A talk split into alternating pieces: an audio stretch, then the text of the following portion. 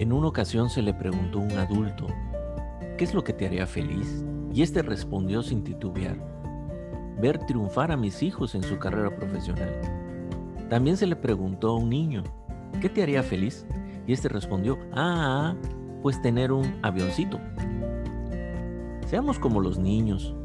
Antes de querer la felicidad de los demás, busquemos nuestra propia felicidad para luego transmitirla a nuestros seres queridos. Estamos en el podcast Caminando con la Felicidad. Yo soy Adrián Argáez. Acompáñeme.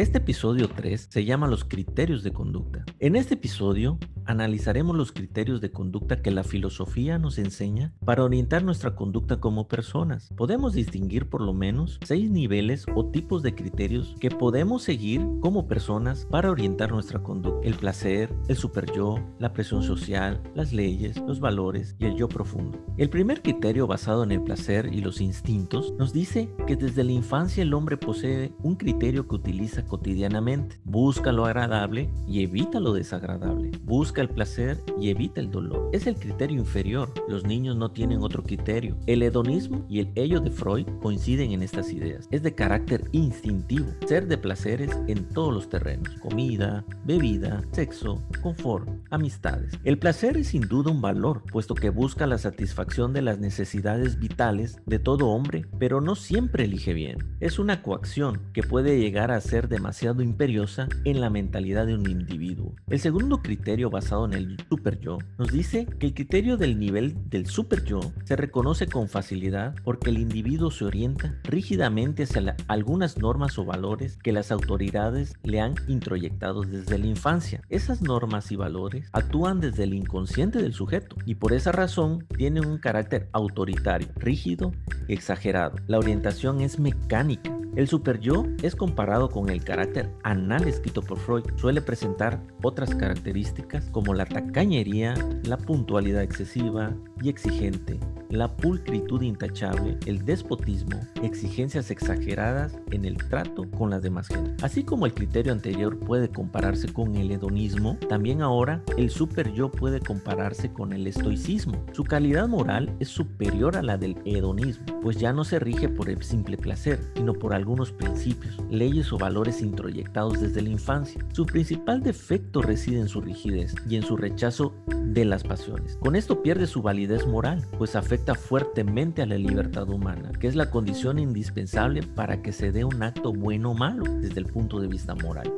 El tercer criterio, basado en la presión social, nos dice que la característica principal de este nivel reside en la absorción de todos los influjos del ambiente percibidos en forma de presión social. La guía de conducta está puesta en los dictados provenientes de la moda y de la propaganda. El cuarto criterio legal nos dice que a nivel legal consiste en orientar y dirigir la conducta por medio de normas y leyes que constan en algún código. El nivel legal, como criterio para orientar y dirigir la conducta humana, tiene una enorme ventaja por encima de los tres niveles anteriores y consiste en que puede plantearse de una manera universal y por tanto puede enseñarse, difundirse y traspasarse de generación en generación, pero puede mostrar un defecto radical. La gente suele apegarse con excesos a la letra y no al espíritu de la ley. Esto puede conducir a una devaloración del orden propiamente moral, que se inclina más al espíritu de las normas. El legalismo o apego exagerado a la ley, tomada al pie de la letra, podía constituir la falla principal de este nivel. El quinto criterio axiológico está basado en los valores internamente percibidos y apreciados como tales. Este nivel,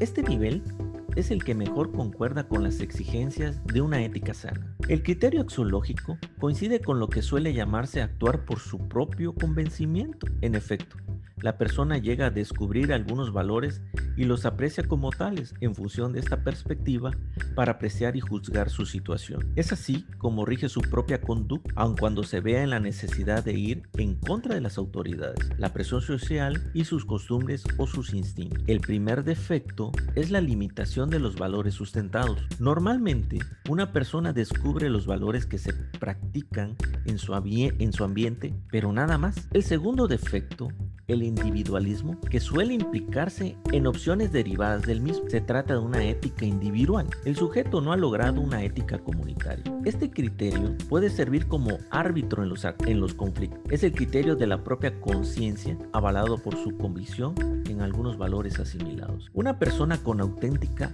realización moral es aquella persona que elige el cumplimiento de una ley en función de los, de los valores ahí implicados. O elige una moda en función de lo valioso de esa costumbre. O prefiere un acto placentero o una conducta inculcada en su infancia, motivado por los valores que explícitamente se encuentran en ese acto. El sexto criterio es el criterio basado en el yo profundo. Se caracteriza porque el sujeto te guía en sus decisiones a partir de la percepción que obtiene durante la captación de su yo profundo. En primer lugar, la persona se enfoca en su yo profundo por los medios que ya les he comentado. El horizonte axiológico de los valores se amplía en forma considerable. En segundo lugar, la captación del yo profundo posibilita un mayor sentido de, de responsabilidad. El individuo elige con una conciencia más clara de su yo, como sujeto y autor de su conducta. En tercer lugar, la captación del yo profundo permite no solo la percepción de una mayor gama de valores, sobre todo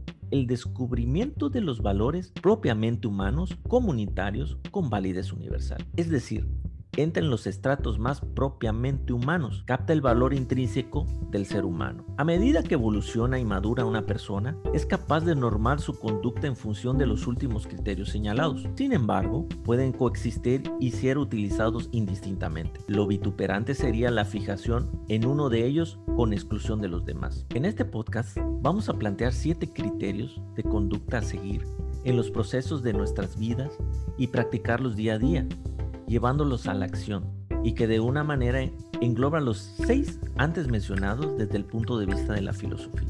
Los siete criterios son 1. Deja que todo fluya. 2. No tomes nada personal. 3. No juzgues a nadie. 4. Sé empático con todos. 5. Aprende a escuchar. 6. Observa siempre. 7. Siempre agradece.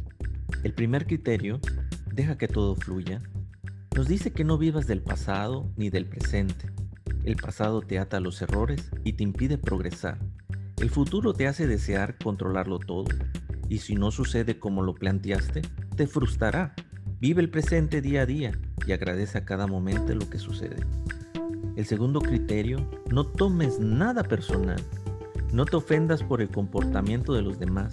Ofenderte o enojarte te hace tomar toda la energía negativa de tu entorno y la haces tuya. Eso te autodestruye.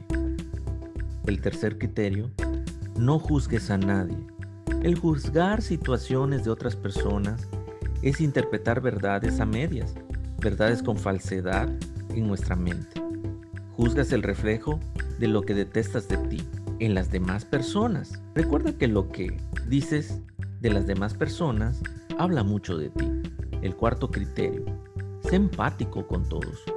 Trata de ver las cosas desde el punto de vista de los demás para entender su comportamiento. Ponte en los zapatos de los demás. Eso te hará una persona más humilde. El quinto criterio, aprende a escuchar a los demás. Antes de hablar, nunca trates de justificar lo que los demás te expresan. Agradece y reflexiona. El que te habla te está enseñando la otra parte de la verdad que no conocías. El sexto criterio, observa todos los hechos que día a día suceden en tu entorno. La mejor manera de aprender lo que el universo te da es observando todo, con detenimiento, desde distintos ángulos y perspectivas. Y el séptimo criterio, agradece siempre por todo lo que sucede cada día. Cuando agradeces, demuestras el gran amor incondicional hay en ti. La gratitud es una gran virtud que hará que tu alma sea grande. Te agradezco por haberme acompañado en este podcast y te invito a que nos sigas en el próximo episodio. Buen día.